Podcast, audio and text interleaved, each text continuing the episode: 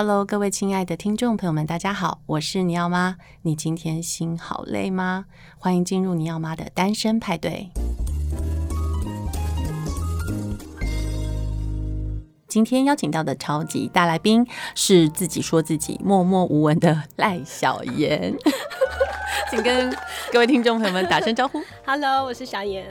那其实小妍应该是网红吧？我觉得哪是啊？每一天那个贴文都快一千个赞，我就很瞎，就是乱 po。其实我脸书没有很久哎，还不到三年。真的吗？对，那就这么多人。九月二十一满三年。那你怎么会觉得自己默默无闻呢？是默默无闻啊，你并不是默默无闻啊。其实小妍应该是很多人都认识他啦，应该是借由前生的关系。对，但是其实小严自己本身也是非常有才华的，我觉得。我也是这样想。对，你这样想就对了。就是每个成功男人的背后一定有一个超级贤内助。对，成功男人都埋没了我们，真的，真的。所以其实我听说你昨天非常焦虑，一直到录音现在都很焦虑，是因为你自己觉得自己是一个内向的人吗？嗯，我是一个非常内向的人，可是我活到现在可以让人家感觉我没有那么焦虑，是练习来的。怎么练习啊？就是怎么样的声音、表情、动作可以看起来自在一点。可是我心里很澎湃，现在。你看起来超镇定啊！没有。可是你怎么会觉得自己是一个内向人？你是哪从哪里觉得自己内向？嗯，就是要面对人和一些活动啊。之前的准备的时候，我都会很紧张，而且那紧张会有一些生理反应，比如说我会头晕啊，然后放空，然后会肚子痛，有时候会荨麻疹，还有荨麻疹。对，然后我有一次在大陆出差的时候，临时要上台去讲话，要讲一段。临时？为什么是临时？因为它太长了，前面就是赖马讲嘛。对。那因为它时间太长了，他没有办法。讲那么多，所以我就必须上去讲一些有关家庭育儿的东西去补那个时间。结果我在后面就紧张到吐，就像我们在电影里面看到那些美国人紧张的时候都会吐吗？有一点，我就觉得，呃，觉得好恶心哦，因为就变了，我也不知道怎么样，那边翻滚，我就去吐了。我的天，所以你真的不擅长，就是跟、嗯、呃，比如说一大堆人做演讲，对不对？其实我焦虑是来自于我想很多，嗯哼，比如说我来胜利的节目，我就会想说完蛋了，嗯、我会毁掉他的节目。不会，各位听众赶快一直点击，一直点击，让小妍知道你们支持他。我会想很多啦，然后我会觉得说 啊，完蛋了，等一下要拍照。你那么美，拍个照是大家的眼福哎，就是觉得不行。我有一点点对画面有一点点讲究，你也是对不对？其实你也是，我我没有你那么严啊，但是我随便。像我有看到你的 Instagram 啊，然后有拍一些那种角落。嗯、有一次我点到看到，然后我就觉得，哎、欸，我也是这样哎、欸，我会把它裁成好看的样子，我才会把它放上去。我没有办法看到那个很丑的画面，所以我看到我的照片我都不舒服。我跟你说，其实大家可能有都不太知道我是怎么拍照，可能。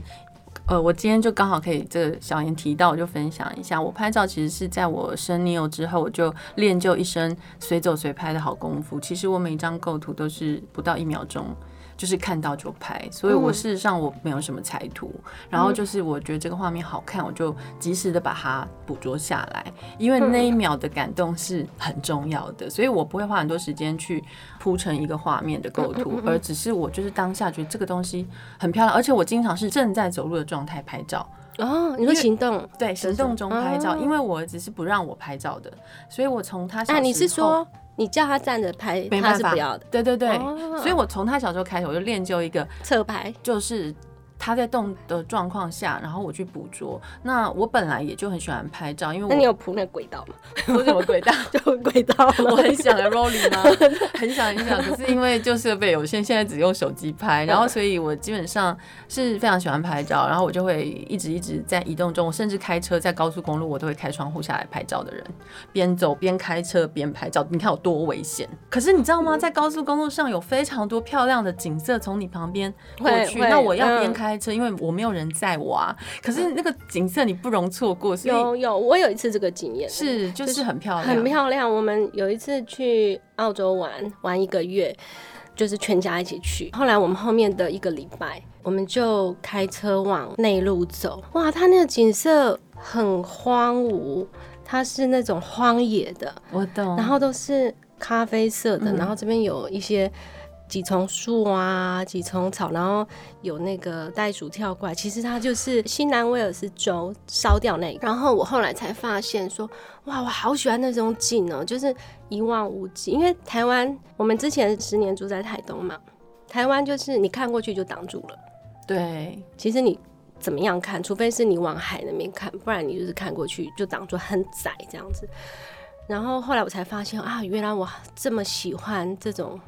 开阔的感觉，对，很辽阔。你有没有发现我讲话很快就沙哑了？就是你用喉咙很容易沙哑，所以我其实现在因为大量录音，所以你有练吗？我没有练，就是自然而然。你必须要，因为像我还有念有声书嘛，嗯，我其实非常长时间待在录音室里面，我要念很很多。那你声音好适合在这个，我有去听嘛，Podcast 就是对对，我有去听你的那个节目，就听几则，我就觉得你的声音好知性哦。对，因为就是呃，嗯、可能我自己。说话本来就是比较轻柔啦，那透过麦克风，它再次的转译，重新的再借由听的软体，然后我们再听的时候，它是一个艺术转化的过程。我们再重新去认识自己说，说哦，原来我有这个面相，是很好玩的。就是其实我们人生就是一直在寻找自己嘛，嗯、就是一直在这样寻找。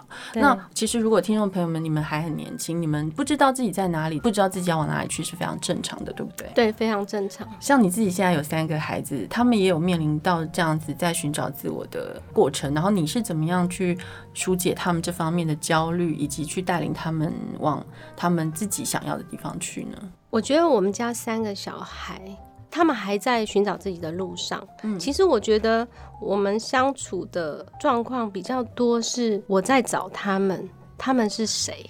我养三个小孩，后来我才发现为什么大家说啊，我老大跟我老二都不一样，完全不同。嗯，那是因为小孩他就是他自己的样子。对。然后比如说我小孩发生某些事情，我才发现哦，原来你是这种人啊。本来的他就存在他自己身体里面，只是因为他以前太小了，嗯，我们还不认识他。那他长大了，可能有课业啊，有同才啊，朋友之间的问题产生，然后。我才去认识他啊、原来你是这样，那我要怎么对你？其实我觉得我自己看到我家的孩子，他没有找自己的问题，他就是在适应这个世界，然后他慢慢的，可能如果说找自己的题目呢，是放在专长的话。嗯，那的确就会遇到一些问题。嗯，比如说我们家老大，嗯、他很喜欢服装设计，对，然后我就借由圣诞老公公的名义送他一台缝纫机，因为他知道妈妈不太会花那么大笔的钱给他买一个这样的东西，所以他真的深信是圣诞老公公送的。然后他还去上缝纫课，他也就是学什么打板啊那一些的，他也喜欢写作。这些都是他自己喜欢的，可是我要讲的是，即便他这么明显的喜欢这个，我也不觉得他未来哇，他就是这块料。他以后现在开始起步，他以后就是一个比更慢起步的人更优秀的一个设计师也好，作家也好，我不觉得。就是拿我自己来说好，小时候都在画图，然后我也读美术系，然后后来也一起画插画。那可是我最近开始写字了，嗯、然后我的邀稿也都是字。我从来没想过这件事情。那你往前去想这件事情，如果我父母说栽培我就是一个画家或什么的，那他们是不是很错愕？话我以前都栽培错了，我的投资就失败。可是我觉得不是，嗯，就是说人他就一直在尝试着一些新的事情，你到每个阶段都有转变，所以找自己是一个很长很长的过程。那我自己觉得。这个焦虑不应该放在妈妈的身上，因为妈妈也还在这个人生的过程中，我也在找自己，是真的。那小孩，这是他的功课，这很有趣的，就是说找自己是一个，你不要去剥夺他，一起去找，他可以自己，而且很好玩，真的。我觉得可以在摸索自我、探索自我的过程里面，其实是可以得到成就感的。对，当你发现说，哦。我终于知道，原来我适合这个，我喜欢这个啊。对，这个事情它本身就是带来自信跟成就感的这个东西都是有迹可循的。比如说，以前我们写论文的时候，我就写的很像小说啊，就写得文情并茂，像小说。然后那时候我不觉得那是怎么样，因为我是美术系，我不觉得我以后要当作家或什么。那可是你现在去回忆起你过去做的那种那种事情，其实也是有迹可循的。你只要在过程中，你都好好的去体会你能做什么，你拿到这东西你能做什么。就像好久以前胜理约我，你知道吗？我觉得我第一个反应就是我不行，我心里好多的我不行，而且我不擅长说自己的事。对，还有就是我不擅长。突然，人家问我什么，我就没有准备，毫无准备的去应战应答。对，对，我觉得我不擅长，可是我还是会去做。你会试试看？对，我心里觉得很可怕，但我会说好。我觉得这就 是一种勇敢呐、啊。就算你知道这个东西可能是一个未知，然后你是超过你可能你所想象的，但是你还是勇敢的觉得说，但无论如何，我要试过才知道嘛。对。我们之前有一本书叫《勇敢小火车》嘛，对，然后那个就是也是一个床边故事。后来书要出的时候，我就写了一句话，叫做“勇气是带着害怕前进”。因为你如果不害怕，就不是勇气啦。你因为你不害怕嘛，所以你要害怕才会有勇气。然后我也不觉得我是一个很勇敢的人。因为我其实是重视那个故事性，嗯、比如说我跟胜理之间的认识，嗯、我不想要结束在我拒绝了，我不敢去参加他的节目，这就是我们之间故事的 ending，我不要。对，所以我就会说好，我要去。是，对，因为其实我觉得无论如何见一面，然后我们聊上天，这是很重要的。对，那因为也很久没见了，我记得最后一次见你，应该你们还住在台东的时候，那时候就是觉得哇，这样子的生活形态实在是太美好了，是很美。美好，没错啊。所以当时你们是什么机缘会决定要搬回台北？这个想法其实非常突然哦。我们在台东养小孩，我觉得很愉快。嗯。然后因为我们家就是在家创作嘛，对，所以。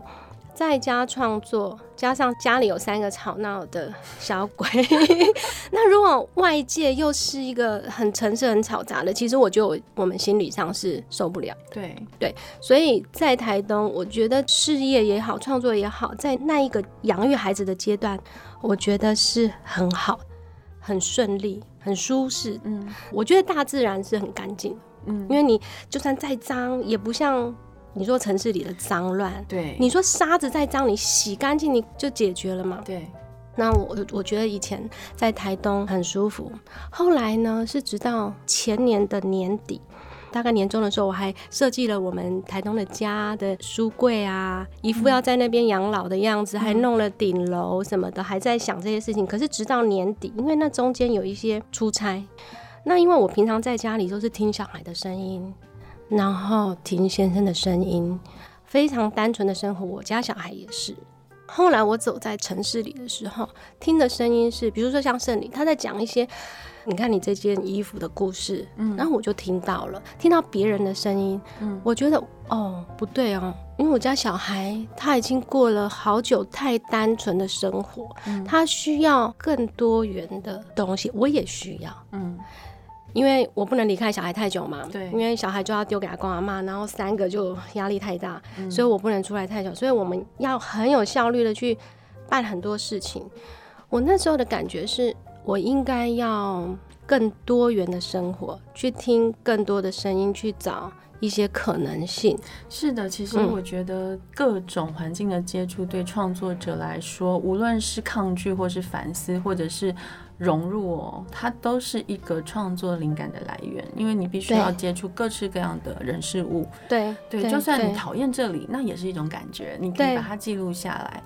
这透过文字的一个磨练哦，它其实会是各种各样很好的故事题材。对，小孩也是，他们在那边已经太久，我觉得他们迟早要去认识或者去学习接纳更丰富的东西。然后再去选择，嗯，那我觉得我非常推荐大家，嗯、呃，小孩小时候，你们如果想要搬去乡下，我觉得是非常好的，嗯，因为你再回到城市里的时候，你在截取这些资源和机会的时候，你就会非常客观哦。那你如果从小就在这里，你可能会觉得这是理所当然的。是对，所以我自己是觉得这个过程是好的。也就是说，在孩子比较年幼的阶段，其实在一个相对单纯的环境里面长大，嗯、他们的价值观可能是会养成的比较独立性的思考，对不对？对。他没有那么多诱惑，诱惑对，那么多的。可是他们刚进城市，很多诱惑，其实是物质上的诱惑。他们去逛街，哇，整个被吸引的。尤其我们家老二，我都一直叫他练习抗拒啊！你要抗拒那个人，那个东西，他就是做的很漂亮，他就是为了卖出去，他吸引你，每个东西都在买我买我啊，嗯、这样子。你要努力的去想，你需要还是不需要。你真的要把它带回家吗？嗯、可是我小时候也是这种人啊，也是练习来的，很容易被好的东西打动了。是，我现在也会啦，但我就是现在已经，你知道，有家庭，有的时候你就会拿来换算，想说，哎，这个拿来付学费，哦、对，是啊，是啊，你你会这样子去想。那小孩子他不会，他就会一直吵，他没有办法离开那个东西，他想要把它带回家。我觉得这种事情，它有一部分是天性，一部分是后天的价值观以及家庭教养带来的一个理财的一个想法。因为像我儿子，他 从小物质欲望就非常低。嗯，我们家不买任何玩具，我们家没有玩具哎。哦。因为他不玩呢。然后我带他去什么丁丁药局，丁丁药局什么都有卖，小小朋友嘛，两三岁。然后我就因为刚好我不知道丁丁药局为什么成立的这么奇怪，他是。就一排伟士牌的小布布，然后还有那种宾士小车车，然后上面就一排书。然后那次我记得印象非常清楚，因为我其实很少给他买玩具，那我都一直觉得他很奇怪，怎么都不像别的小男生喜欢玩车车啊，喜欢玩乐高，他都不喜欢。他去别人家也不会玩，从来不玩。然后后来我就看到那个车，当时我跟他爸爸还在一起的时候，我们就问他说：“你要买车车还是买书？”然后他就走去书柜拿了一本书，说他要这个。然后我那时候当时就我确定他自己有一套他自己的价值观，他觉得这个车我不玩我也用不到。可是，一般的孩子可能会觉得说，我很想要一台这个看起来好玩啊，对，会啊，对。然后尤其是他缩小版的宾士、缩小版的什么 Porsche 之类的，嗯，就是很诱人。可是他想都没想拿一本书说他要这个，然后他平常去便利商店，他真的超乖。他一次只买一个东西，我从来没有规定过他，我都说你想吃什么就拿，然后他都会选一个东西，他就说我这个就好。然后我说这么快，嗯，这个跟妈妈实在是差很多。然后直到现在，这也不是家庭教育啊，不是，我觉得是天生。然后我我觉得他到现在六年级了，他还是这样。他去便利商店只买一个东西，不会觉得说我现在要买很多东西，不需要。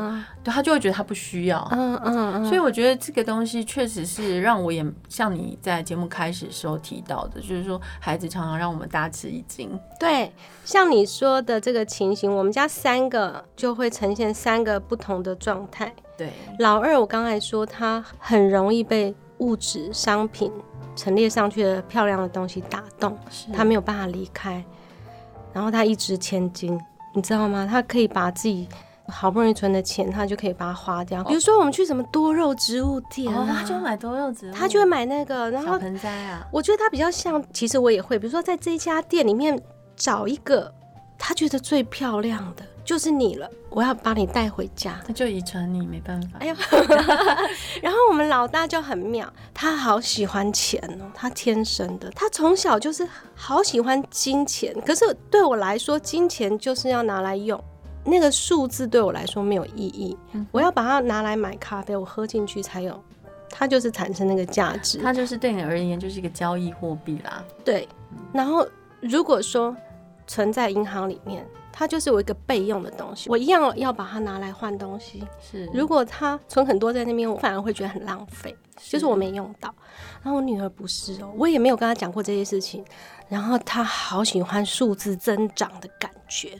她说她存钱不是为了要做什么，她就是喜欢那个数字，她有的感觉。对，我觉得好妙哦，怎么会？她天生。对，他天生为什么有这种东西？然后我儿子不是，我儿子就是个拾黄皮啊，他都用捡的，他捡的。我们去菲律宾哦，你知道菲律宾有些街道超脏的，去市场，然后旁边那种人叫鸡毛，就是你知道，就是杀什么鱼鳞呐，然后他就哇，亮晶晶好漂亮啊什么的，好特别，他就要剪，然后剪贝壳，哇，好浪漫的人，剪花，剪什么有的没的。然后我们去摩洛哥山谷，很漂亮山谷，有的时候都会有一些那种吉普赛人啊，他就摆一个桌子，上面就有很多很多石头，然后石头有些是这样一颗大石头，然后他把它剖开，然后里面全部都是水晶这样子。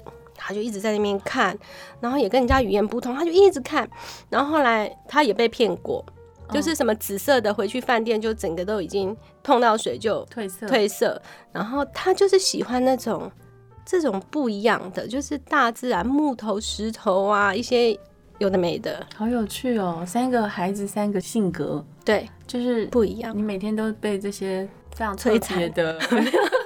特别的这些性灵上面的一些特质被感动吧，我想，我觉得很好玩啊。真的很好玩，我觉得观察孩子对我们的生活是一个很大的调剂。虽然他们有时候很烦，可是就是你 内心还是会觉得他们怎么这么可爱。就是像你刚才说你儿子那样很大一只什么的，我也会想象那个状况，会觉得好可爱哦。然后我觉得好开心哦。我想说，你说小六了嘛，他还是小宝宝，我就觉得很开心。对，他就是发育的很慢，就是在身体啊，或者是小孩的行为的离开哦，对他来讲，就是我觉得永远他可能永远。都是这样，不用那么快啊。对呀、啊，只是形体大小的问题。就是说，他非常的成熟老练，他的非常世故，嗯，他非常了解世界的运作，嗯，但是他同时又保有一个非常同志的这个心，我都觉得这好珍贵。我觉得有一种那种他看透了，他了解了。然后他就可以保有他原来的那个内心的心灵的那个东西，你知道吗？因为他从小其实事实上我是没有跟他讨论太多关于钱的东西或物质，嗯嗯嗯，因为我希望他就是清心寡欲。嗯，小时候我有这样子想说，刻意为他营造一个不要太过依赖物质的东西，但是那是我的想法。如果说孩子他本身很想要，其实我们也没有办法强迫他，他自己会去追求嘛。嗯，那你知道吗？有一次过年哦。人家包红包，长辈包红包给他，嗯，然后他就不拿嘛，因为他对他没用，他不知道红包干嘛。天啊，我们家小孩简直是开心。然后我儿子就会说他不要拿，然后就说啊，宝贝，这个是长辈给你的，就是还是要收下来这样子。然后他就把红包拿来，然后把里面的钱抽出来还他，说这个还你，然后他就把红包袋子收下。你懂我意思吗？我懂，我懂。就是那时候我那时候他很小，才两三岁。可是我觉得很。很酷哎，因为有些人不想拿钱，他只是想要收这个心意，他也会这样做。可是你儿子那这么小，对啊，他就决定要这样。而且我没有教过他，因为我不是这样的人，我一定会把钱收下的。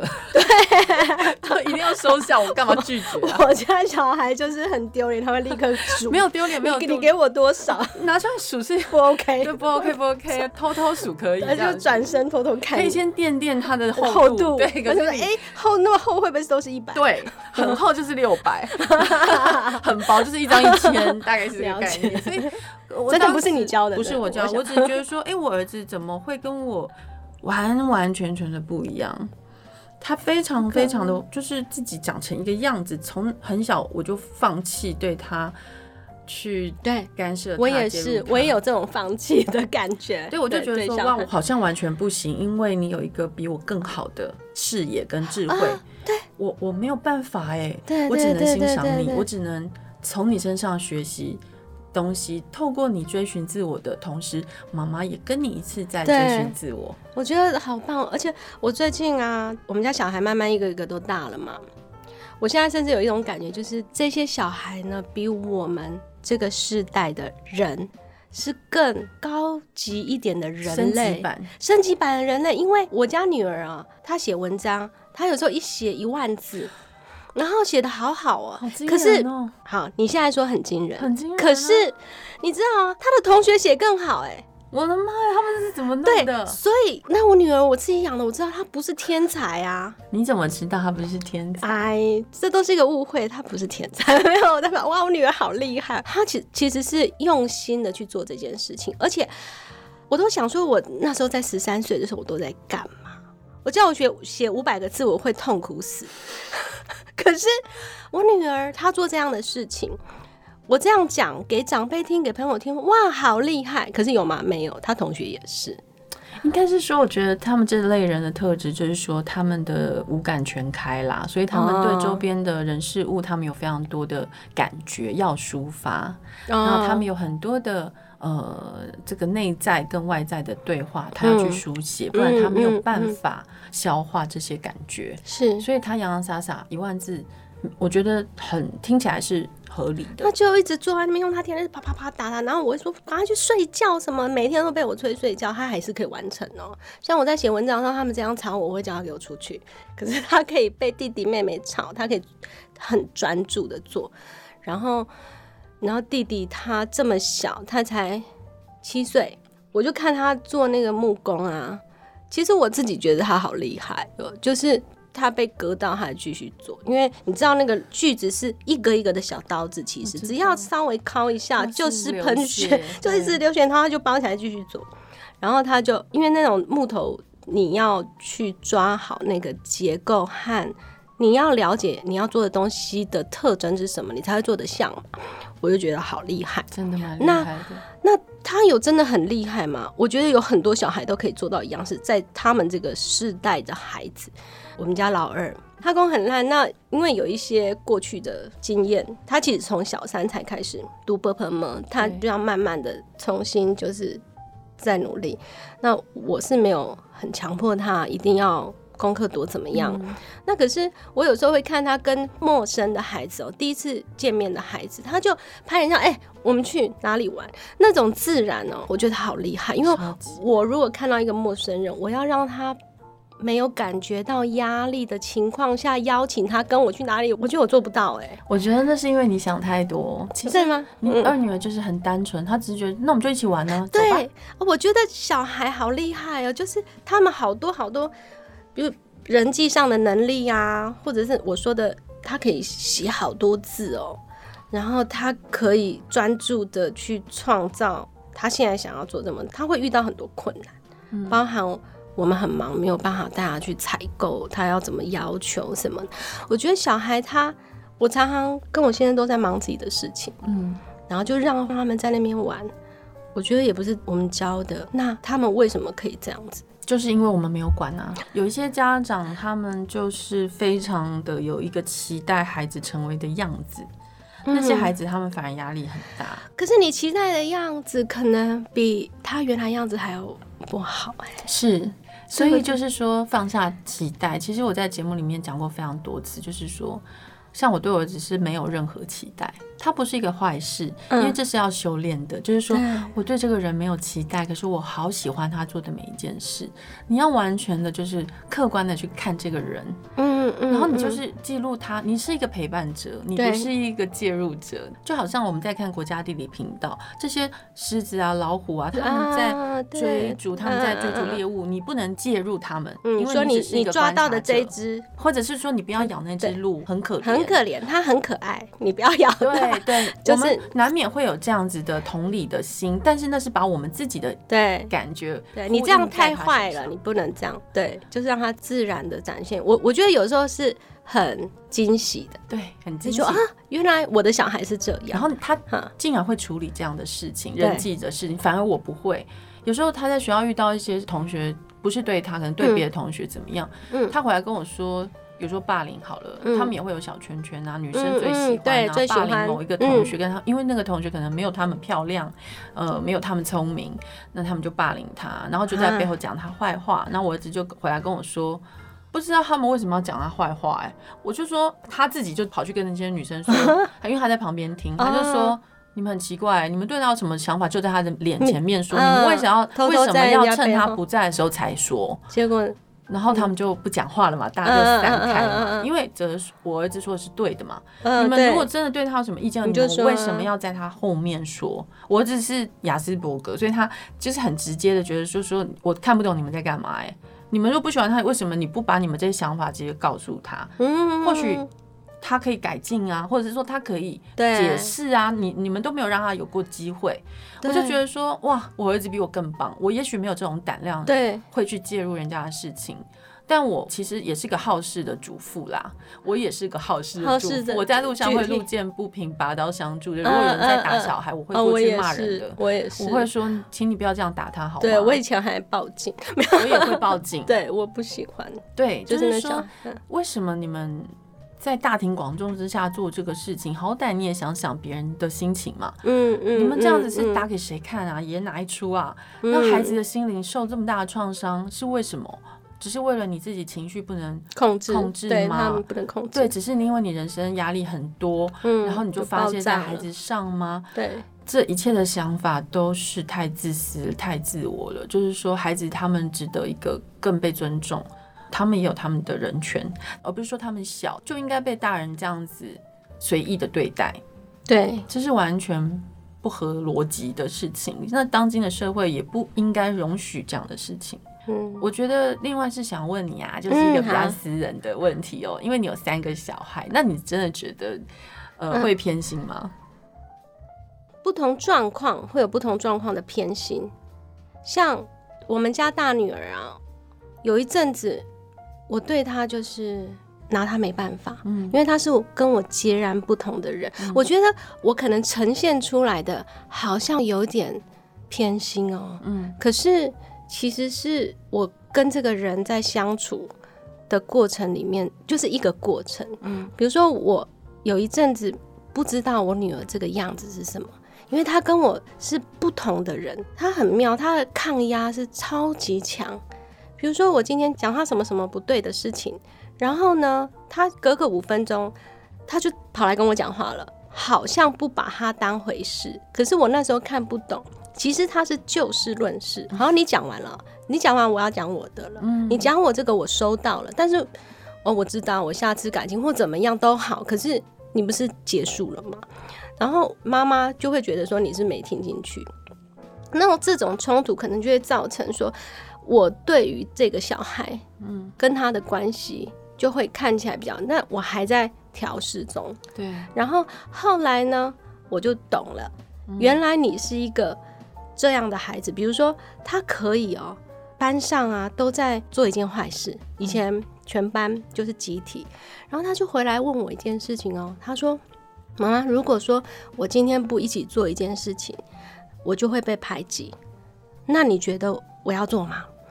后来我就跟他说：“那你就是往这边想，你如果怕排被排挤，那你就一起嘛，你自己决定啊。”那如果你觉得无所谓，那你就不要做。后来他没有做，他老师来跟我讲，那你看这个抗压有多强，他可以决定我要忠于我自己，然后别人讨厌我，那你就讨厌我吧。那我觉得这个东西后来我就看到他的坚决，他跟我是不一样的人，我是有点相怨的人，我好怕人家生气哦，我很怕人家因为我所以有不好的事情发生，我很怕怕东怕西，可是他不会。那我跟他的冲突结束了以后，我们就会恢复到好的关系。然后我们家次老二，我跟他之前呢，就是那种宝宝对妈妈的关系很亲密，然后他也是那种古灵精怪。可是他有姐姐，后来又来了弟弟，他就变了，他就马上变成老二情节的那个典型老二。我觉得好妙，他开始没有着力点了，他。一下跟姐姐在一起的时候就偏向成熟，一下跟弟弟在一起就变婴儿，就是讨爱两个人就是抢妈妈在那边，我要抱抱你，为什么不抱我啊？就是开始闹啊闹脾气这样子，那我又看不懂他了。我觉得你何必呢？你何必？你就做你自己。他觉得没有选择，他只能他也只能这样，对不对？然后后来后来我就开始想办法，然后我也调试我自己，我觉得。这个东西呢，我帮不了你。就是说，找到自信这个事情，其实很多父母想要帮忙，可是其实你帮不了，因为像我自己的自信，就来自于长大以后很多的事情累积的，不是。父母给我的或是什么，你要有一些成功的经验啊，或什么的，你去肯定自己。然后我觉得说好没关系，比如我带他去学法语嘛，对，因为他他功课差就差嘛，那可是他语言能力还蛮好的啊，嗯、对他他对于那个讲外语蛮有天分的，那我就让他去学。可是他依然很有老二情节的那种，还是在。可是他就慢慢的，他会去别的地方，比如说呃什么画画比赛，他就第一个举手，嗯，还要参加。他其实小孩子他还是自己在找在这个世界上的立足点。那后来我看懂了以后，我们的关系就会，因为我常常觉得我跟小孩关系，如果是在纠结的状况，是我看不懂他，是我的问题，是哎，你为什么要这样？所以我我那时候就会很很努力的想说，哦，现在是又什么状况？现在他又走到了什么样的状况了？我我要怎么去？其实我比较用力，可能看我文章的人就知道，其实我很少去论断什么事情，我也不会说哦，我家小孩拿了什么奖，好棒棒。我比较注重在过程，我看到什么了，嗯嗯嗯，很搞笑也好。或者是我说我们家女儿很暗黑也好，可是写出来的那个东西，即便它有一点暗黑，但你不会觉得它是不好的。对，我要讲的就是这个。其实孩子们哦，嗯、他们真的很需要一些机会，就是有我们这些大人给他们的一个舞台，让他们可以去展现他们自己。哦，那当然，为什么 YouTube 崛起，TikTok 崛起，嗯，呃，各种社群的崛起，都是因为让他们有自己为自己发声的地方。所以我其实也不排斥孩子们怎么去用，但是最重要的是说这个价值观是什么。所以你刚刚讲老大的状况，就觉得非常棒，是因为他拥有自己一套价值标准。对，他会去媒合说，哎、欸，这件事情是不是相冲突的？对，如果相冲突的，那我要维护我自己本身的价值观，嗯嗯嗯嗯、而不是去依附别人。而且他他很厉害哦，他真的就是看起来是一个超级乖乖派。我我家大女儿、嗯、就是一个乖孩子。那我跟他有冲突的时候，他都会说好，我知道了。他要不要做？不做。他要不要听你的？不听你的。但他尊重你的想法，我想他那个好是说、嗯、，OK，你我知道你的想法了，收到，有有哦，然后我都有听到，但是我没有要发。对对对，我后来觉得也没有不好啊，好事实证明没有不好，我们的选择不一定是对的，嗯、对。常常家人哦给我们的意见不一定是好的，没错。那其实像我们这一代的女性啊，最可怜的是我们背负着很多原生家庭带来的价值观哈，然后以及一些传统，嗯，以及赋予的期，以及自我期待。结果呢，我们每一个女人都过得好好累哦，超累。所以你要妈为什么一开头就会说你今天心 好累吗？因为听到这句都哭了。真的，每个人都好累啊，我知道每个人都好累，我自己也好累。